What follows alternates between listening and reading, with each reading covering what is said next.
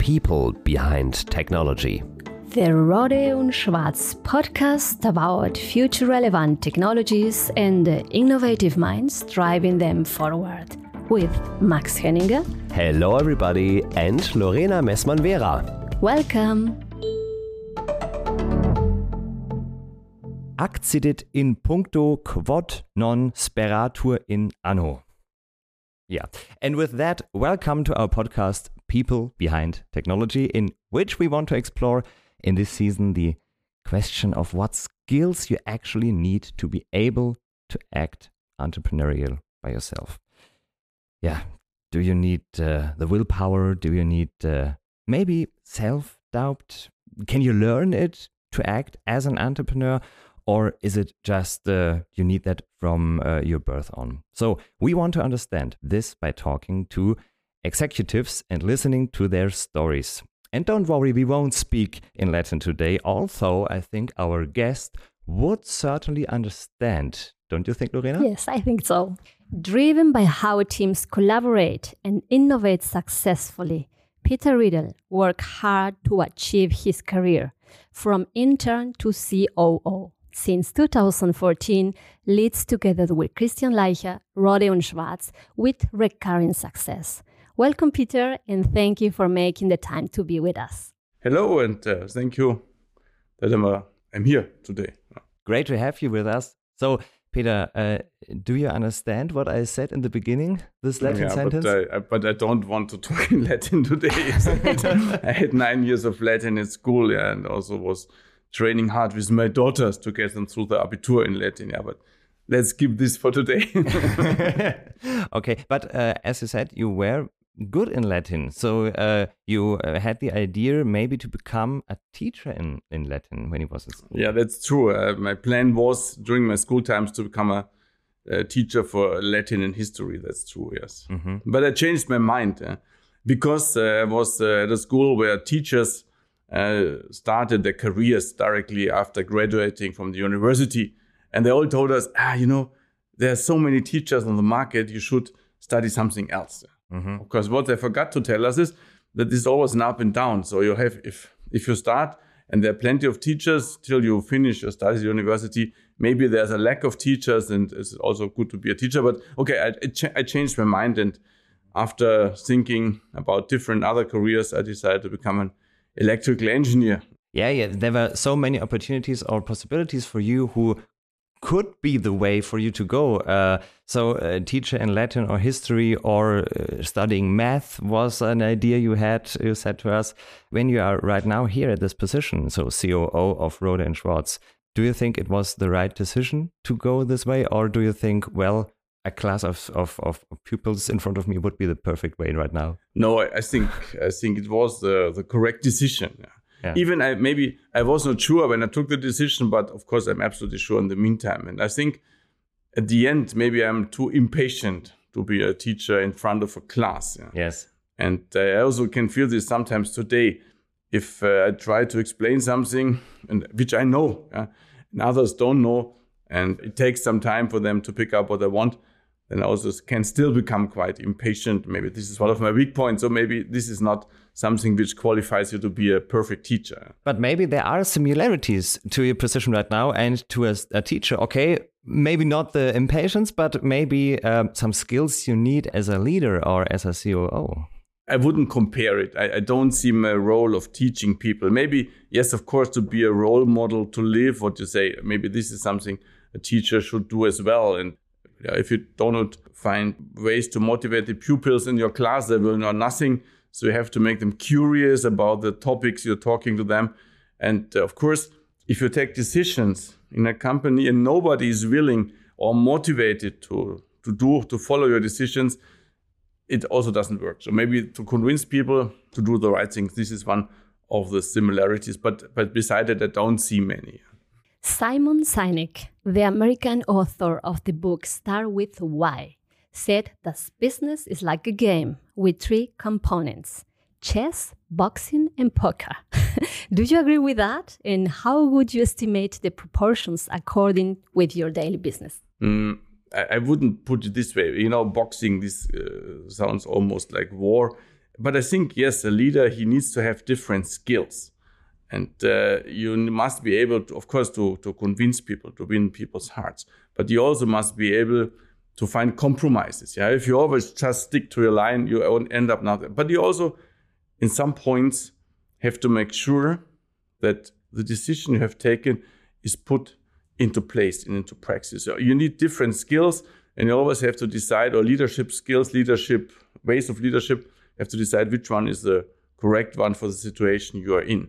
I think if you have only one leadership skill, for example, to, to use the brute force approach, yeah, I think you will end up nowhere. And I think if you want to put it this way, I, I agree. But uh, I also wouldn't compare it with a game. A game is something which you play, but if you lose, you lose. Yeah, but it's nothing which uh, causes big damage if you if you make serious mistakes in real business life, there is a, a, serious damage, especially maybe to the employees, to the company, whomever. So I always find it dangerous to to compare real life with games.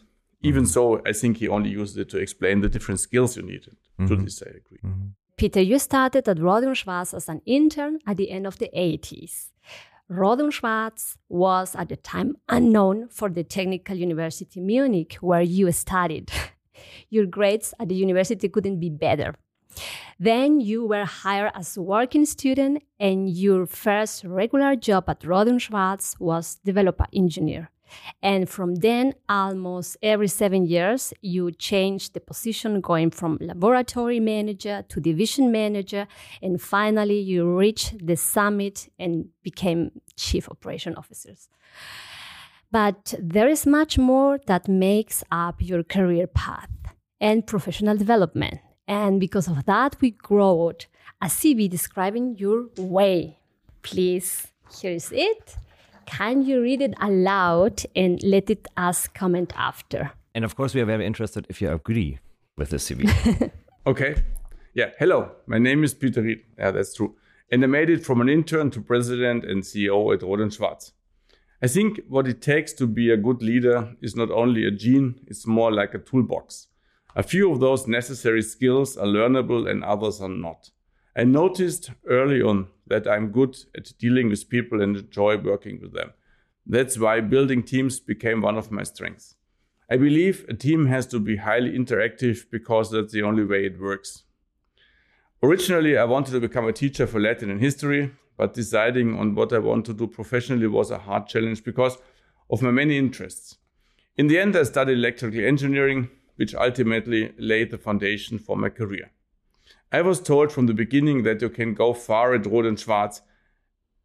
As an intern, I had my doubts.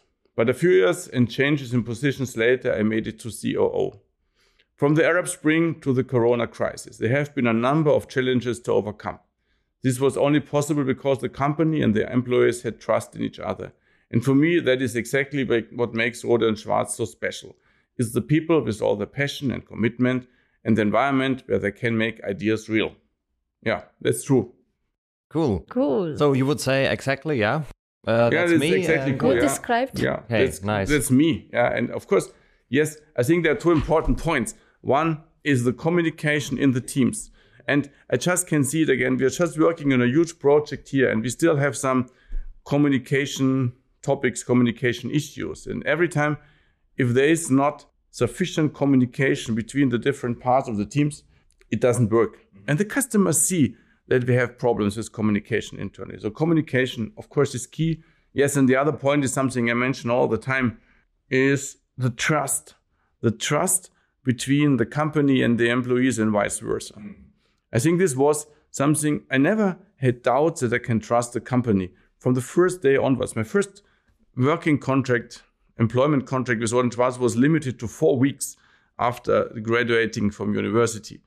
And the people at the bank were asked for a banking card or the people at the health insurance were asked for health insurance. They were laughing at me. Said, "Hey, you have, a, you have an employment contract for four weeks." Yeah, and but for me it wasn't a problem because they promised me it will be an unlimited contract within the I will get it within these four weeks, and I got it. Yeah, so and this was I think something which really helped me also to, to trust this company. And every time, I, I never had any doubt that I can trust the company. And I think it's also vice versa. And uh, so uh, this is the other important point. I, I, think this is a very good point. So trust is very, very, very important uh, to work in a company from both sides, as you said.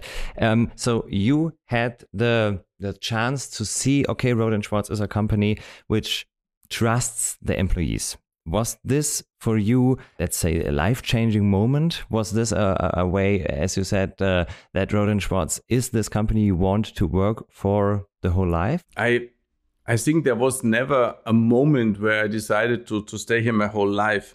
It happened. My plan was to stay for two, maximum three years. Because when I started here after graduating from university in 1991, it was very common that you change job quite often in the beginning, every two, three years to get a, a better job, to get a higher salary. But every time when I was thinking that maybe what I'm doing right now is a little bit is getting a little bit boring, there was a new challenge in the company. So there was never a need to change the job. I, I started in R&D and I was leading a project. And then when the project was almost finished, I was leading a larger project and it continued like this. Then I became head of lab. There was always a new challenge. There was always a new, yeah, exciting. There were always new, exciting things to do in this company. Yes. And uh, yeah. this was somehow which always convinced me to stay. Okay. And it was interesting when uh, Mr. Fleischmann, the former CEO, asked me a couple of months before I became president, or almost a year before I became president, uh, Mr. Riedel, if you become president of the company, this is the end of your career. There is no position on top of that. And I'm not sure, you know, you're still not in the retirement age. And are you really sure that you want to do this till your retirement? Yeah, because you always must be aware there's no next career step in this company. That's it for now. Yeah, forever.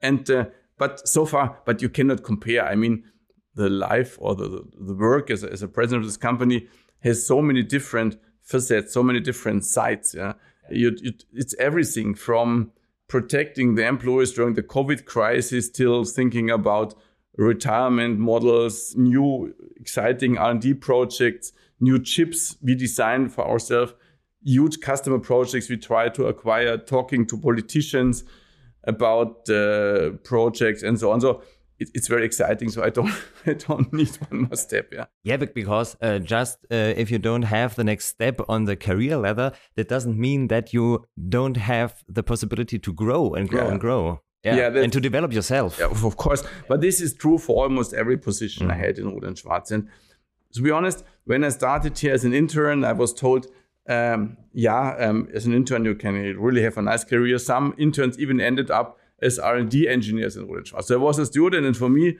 the next target, the next objective was to become an R&D engineer in Rohde & Schwarz. There was never a plan to become a head of lab or a head of a subdivision or of a division or the president. But then it developed. Yes. And of course, it's also something, at least the last two steps, you cannot plan. Mm-hmm. you must be at the right time, at the right place. Mm-hmm.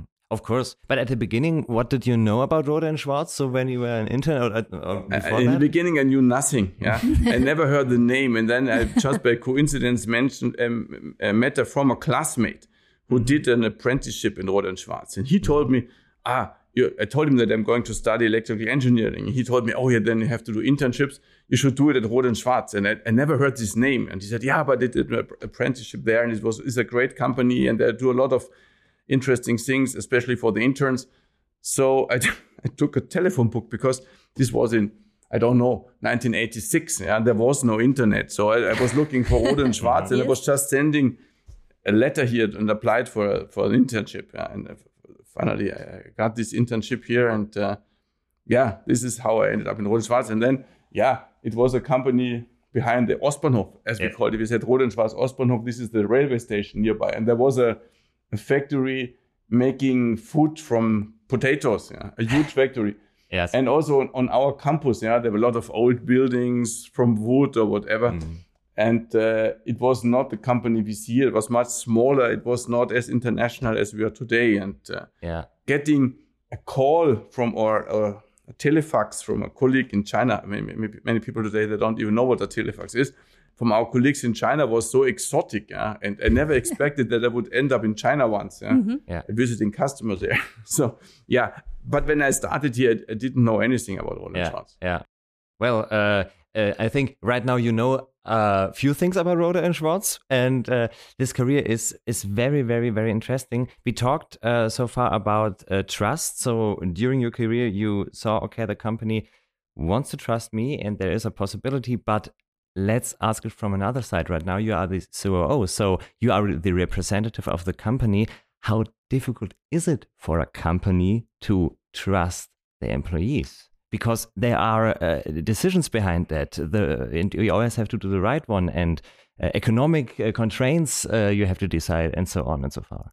Yeah, I think in Rohde and Schwarz case, it's not so difficult to trust the employees because most of the employees have shown over so many years that they do the right things, that they're innovative, they have the right ideas for impactful products, they have the right sales approach if they're in sales. Uh, I think we have a very reliable central administration here. Our IT works. So I think in general, it's easy to trust employees. Of course, there are always exceptions, but this is just something which happens mm. very yeah, not very often. Mm. But in most cases, it's it's the only thing. And we, I, we visit the divisions here very often and go to different departments in R and D, but also in the administration, in purchasing, um, in the IT, wherever. And we talk to the people. And if you look into the people's eyes, if you see the motivation, if you see how how motivated, how happy they are to explain what they do, it's also helping you to trust them a lot. And it's not just here in Munich in the headquarters, it's also all around the world. Wherever you travel, if you meet the Rohde Schwarz people there in the factories, but also in the sales organization, um, you, you, if you look into their eyes, mm. if they explain what they do, you it's not not difficult to trust them. Mm, cool. Mm-hmm. We have been talking about trust. I recently read that trust is the foundation of everything we do in life and also in business. But in order to be able to trust others, you have to be able to trust, firstly, yourself and be sometimes courageous enough to follow your feeling and intuition. In order to be able to trust others, how do you manage that as CEO? You are constantly making tough decisions. I think you you learn over the years to trust yourself. I remember when I was at school, there were many situations where I had some doubts whether I can manage this or that. But then if you manage it and afterwards you see, oh, I had some doubts, but I was able to manage it. I think the trust also in yourself grows. But of course, you also have to allow that you, that you, have, that you make mistakes. You should not make the same mistake twice. And of course, you should not make a, a, a dramatic mistake but you should also try to learn from your mistakes. And this is true if you look at yourself, but this is also true in a company. And I think in Rohde Schwarz, it's very important to have a culture to allow that to learn from mistakes. Of course, you should be, as you always say, entrepreneurial. An entrepreneurial take means you take risks. Of course, not risks where you don't know what can happen. We call it calculated risks. Risks where you see, okay, it can be the right decision, it can be the wrong decision. But if it's the wrong decision, what can we do then? Of course, in most cases, there's some damage, but it must be limited damage. So, being entrepreneurial does not mean to take unlimited risks without any way out. Yeah?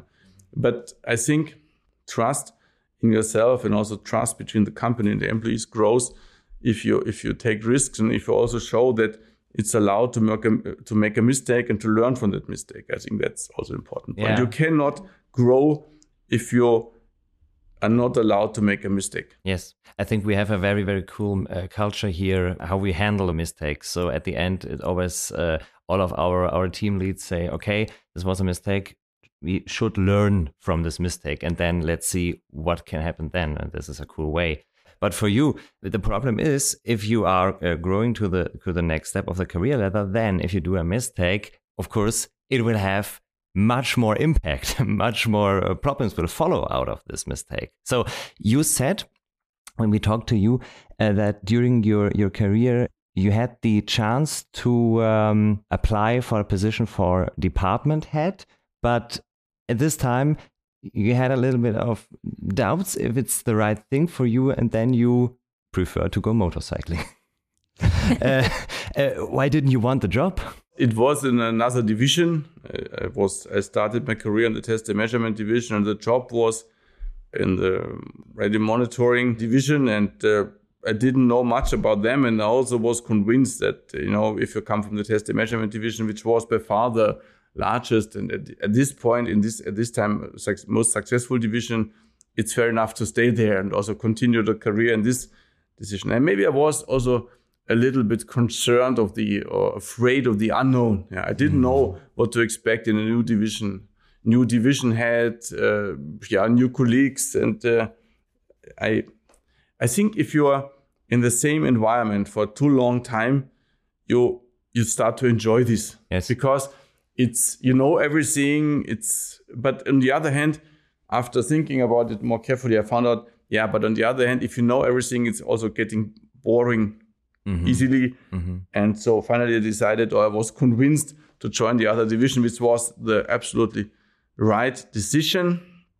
But uh, yeah, it maybe it was some concerns about how to deal in this new environment. And you know, if you think you're in the best division already, and if you get quite arrogant, which maybe I was as well, um, there's no need Yes. to go to a division where you think, ah, it's not so successful, it's not so. uh." Yes, But yes. at the end, it was the right decision. And I think this is something I can just encourage everyone in the company after some years in one department, one division, try something else. Go to another division because it's also good for the company. If you the knowledge brought from test and measurement into the radio monitoring division, it was really, really important because I knew, okay, these guys are working on that projects and I could link uh, people with the, with the colleagues from, from the other divisions. And I think we still don't have enough colleagues who are willing to change the mm. department, the division, whatever, just to try something new, to share their knowledge from the other division with the colleagues in the new division and so on. I think this is an important point. That this is something Mr. Leich and me are discussing very often. And we always think how to motivate people just to change the shop jobs inside the company, just to spread the knowledge about the divisions, about one division to the other divisions. on the one hand, it's um, a question of um, uh, remaining on a comfortable position, of course, as you uh, said so far. But maybe on the other hand, and maybe you know this feeling, is, is a question of self confidence. Yeah, maybe as well. Of course, you always have doubts. How do I perform in this new environment? Uh, But I think you must make the decision. Just do it. And uh, I remember many years ago, I, I had uh, I was quite chubby, a lot of overweight, and uh, my doctor was not very happy with me. And she she said, "Yeah, you have to you have to lose weight. If not, you know, your blood pressure is a catastrophe." You have to take uh, pills against it. So, but I was, I, I still felt too young for that. So I decided, okay, I want to lose weight.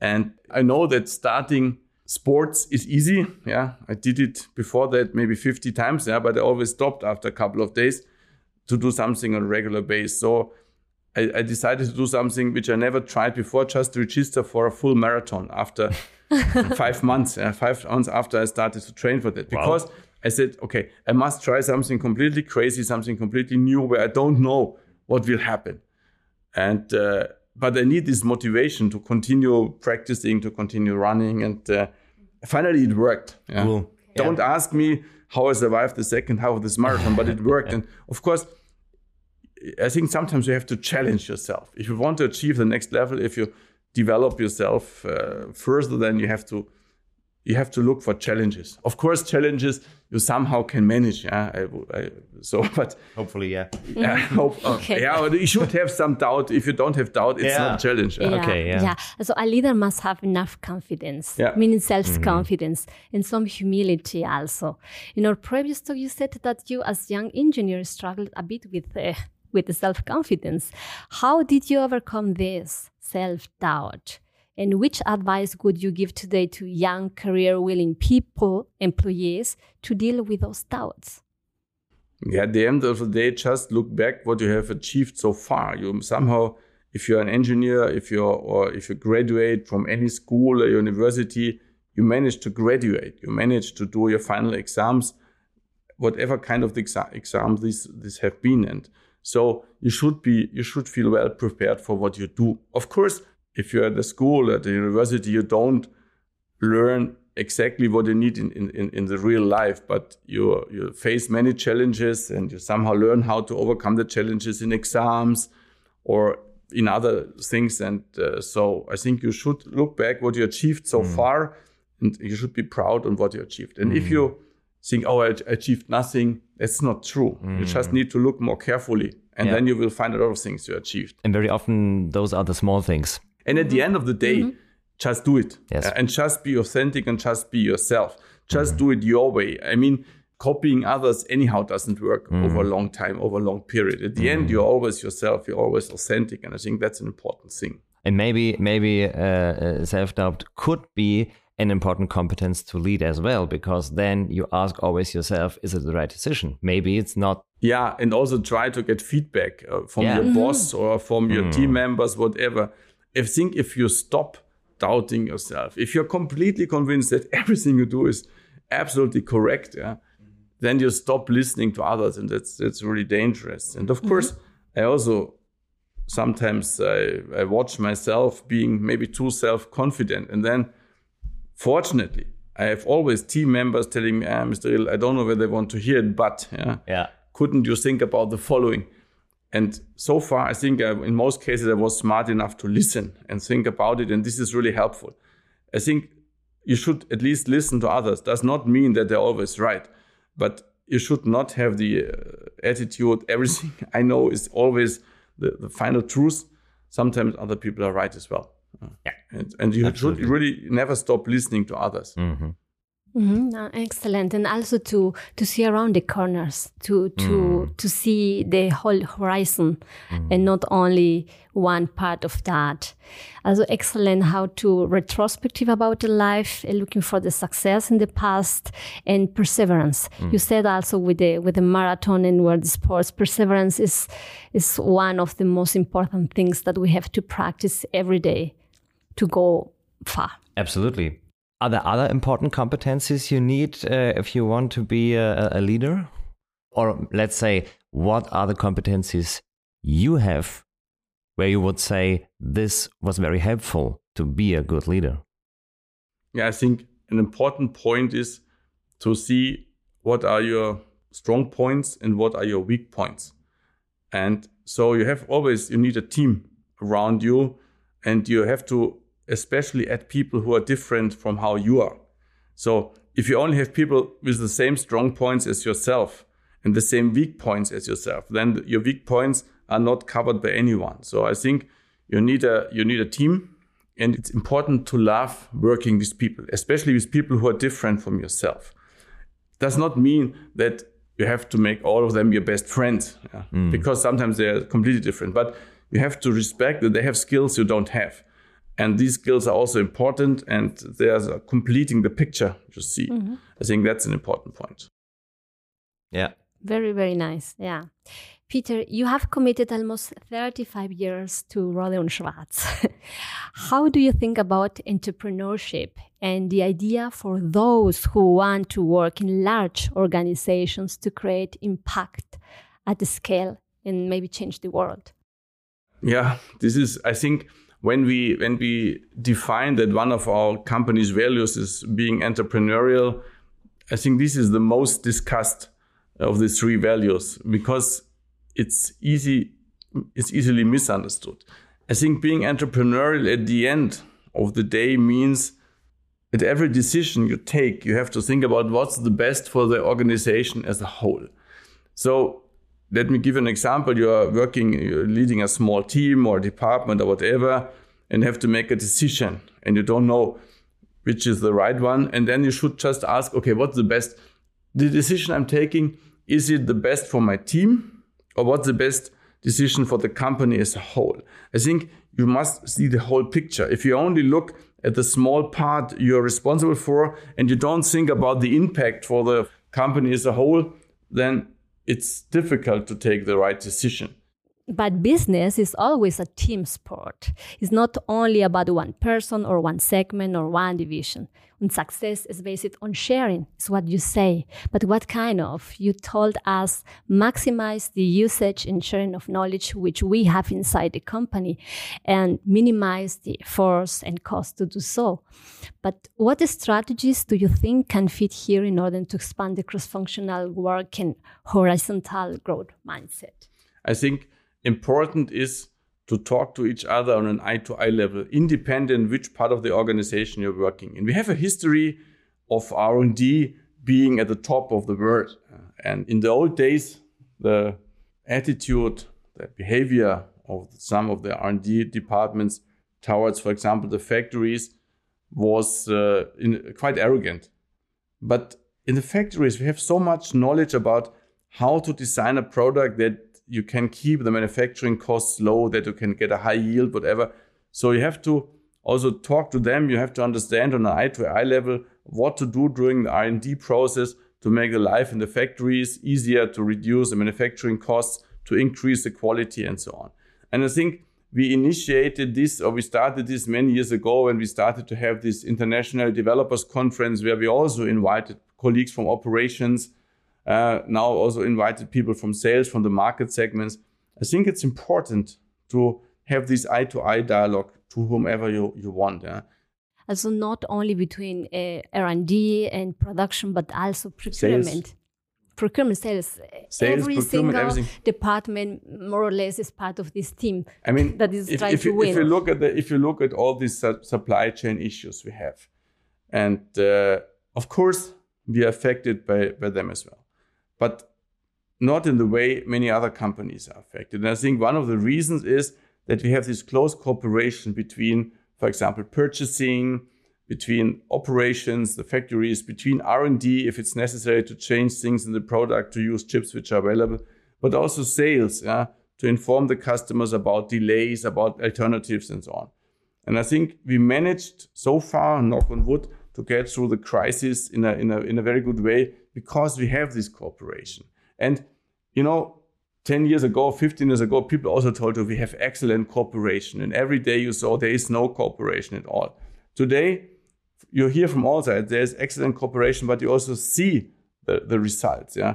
The people in, in the purchasing department, in supply chain, fighting every day from early morning to late evening to get the components we need colleagues in the factories working closely with the, with the colleagues in R&D to maybe redesign sometimes over Christmas products to be able to manufacture them also after Christmas.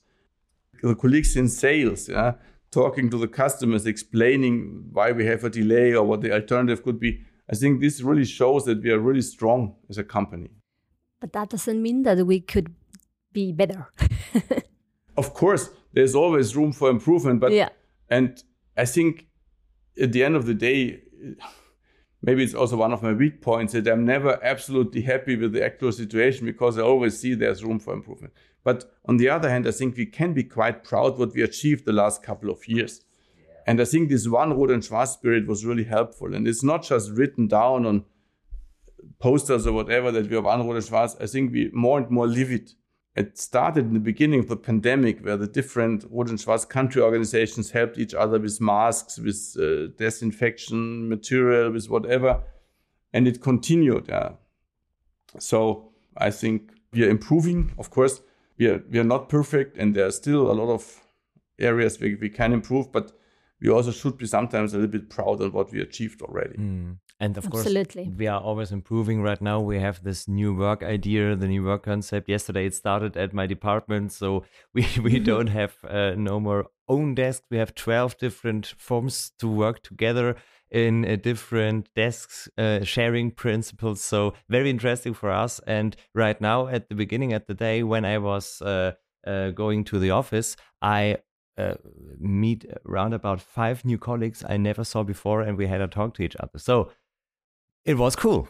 It could work. So, Peter, we are right now slowly come to the end, but we have prepared something, a game uh, regarding this topic. How can we communicate to each other? And right now we collected questions from students for you. So, students had a few questions, and um, we want to try to ask uh, those questions in a very, very, very, very fast way. So, try to find short answers on that. Yeah. Yeah. I would And let's start. Let's go. Peter, who are you? I'm Peter Riedel. What are you good at? Hmm. Putting teams together and uh, paving the way to success for these teams. What makes you nervous? Being forced to take a decision without knowing the consequences. What are your passions? Beside the job. Yeah. Okay. What are my passions?